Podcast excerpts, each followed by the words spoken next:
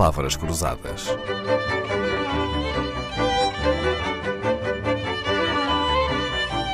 Porque quase tudo é uma questão de semântica. Depois de se licenciar em Filologia Oriental, Ana Starzenska Martins da Costa escolheu para a sua tese de mestrado a vida literária de um poeta árabe. E é aqui que o destino destina. Esse poeta árabe de que tanto gosta nasceu em Beja, viveu em Silves, no Algarve. Muito curioso também é que esse poeta é apelidado de poeta do destino. Quem é este poeta, Ana Starzenska Martins da Costa, que a trouxe a Portugal?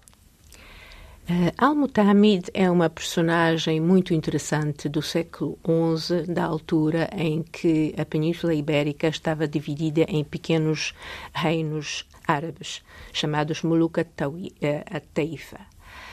O Mutamid, além da sua enorme obra uh, poética, eh, na qual no fundo um, deu a da qual na qual deu a imagem da, da, da, sua vida. Desde a sua vida de glória de ser rei de Sevilha de construir o mais poderoso eh, reino árabe na península acaba por morrer em cativeiro em Armat em, em Marrocos Portanto, no fundo, é um poeta de destino porque é um poeta que eh, descreve ao longo da sua vida os caprichos do destino. Eh, que o levam de uma vida de um bom vivant, de um apreciador de poesia, de um apreciador de, de, eh, de ciência, de ser um grande mecenas de cultura, até acabar por morrer em cativeiro em, em, em Armat, em, em Marrocos. O Mutamid acaba por ser também o destino da minha vida. Pois é, pois é. Porque hum, eu venho a Portugal, quero conhecer hum, os lugares onde viveu Mutamid, Silves, que é o sítio onde ele viveu, onde foi governador. Uh, e o destino uh, também uh, faz como que encontro na, no jornal português uma notícia que vai inaugurar um Instituto de Estudos Árabes do Algarve. E sou convidada pelo professor Garcia Domingues, que hoje em dia já não está entre nós, para fazer uma palestra na inauguração deste instituto, precisamente sobre Al-Mutamid, a sua vida e a sua, a sua poesia. O curioso na vida de Al-Mutamid foi que o Mutamid era um bom vivant, um apreciador de, de, de, festas, vinhos, escrevia uh, poemas sobre o vinho chamados Hamriyat, Uh, teve a, um... curioso porque não, os árabes não bebem vinho, não é? Mas não? havia uma lei não não escrita em que podiam beber e, e mas de facto e, ele escrevia muitos poemas sobre o vinho. Fui pesquisar e também encontrei engraçado. É? Escreveu muitos poemas sobre o vinho. O vinho que eram rosas líquidas, a rosa aluarte que é uma que que eles utilizavam muito na, na, na, na poesia andaluza. Mas, ao mesmo tempo, este homem com esta sensibilidade refinada, o homem que era mecenas de cultura, era um guerreiro. Uh, tinha que combater em batalhas, não é? Tinha que combater, tinha que conquistar uh, aos outros uh, reis mouros várias terras, conquistou Córdoba. A propósito de Córdoba, escreveu um poema lindíssimo onde compara Córdoba com, com uma noiva.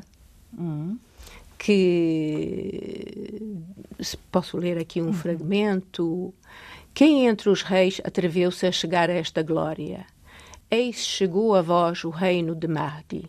Pedi em matrimónio a bela Córdoba, que recusava aos que a pretendiam com as suas espadas e lanças.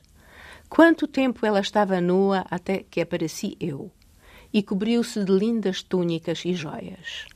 Boda real, teremos núpcias no seu palácio, enquanto os outros reis estão no cortejo do medo. Olhem, ó vocês sem país, pois aproxima-se o leão vestido numa lóriga de coragem.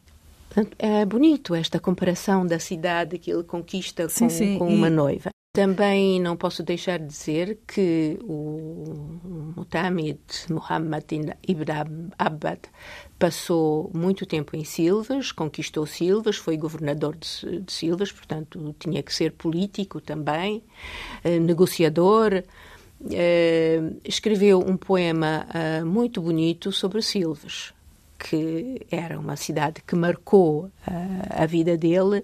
Eu vou citar aqui só aqui um exemplo um, que ele escreve para o seu amigo, também poeta, Ibn Ammar. Saúda os lugares queridos da minha juventude em Silves, ó Abu Bakr, e pergunta-lhes se, como penso, ainda se recordam de mim. Saúda o Palácio das Varandas da parte de um jovem que sempre tem saudades desse alcácer.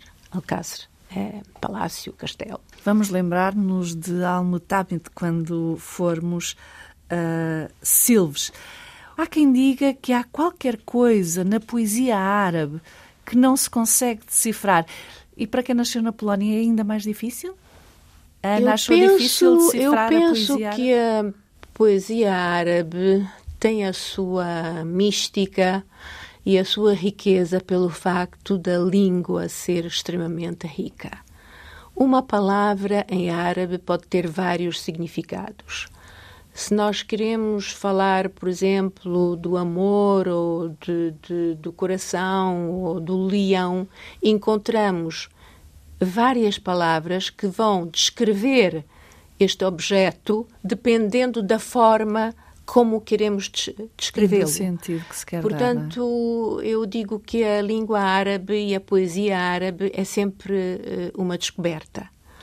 Uh, hoje em dia já é traduzida e, e estudada por variadíssimos uh, arabistas de renome internacional. Ana Starzenska Martins da Costa, embelezando a Antena 2 com poesia árabe. Sigamos o que diz Al-Mutamid, numa tradução de Adalberto Alves para Assírio e Alvim em 1996. Solta a alegria, que fique desatada. Esquece a ânsia que rói o coração. A vida é uma presa, vai-te a ela, pois é bem curta a sua duração. Voltamos amanhã. Palavras Cruzadas, um programa de Dalila Carvalho.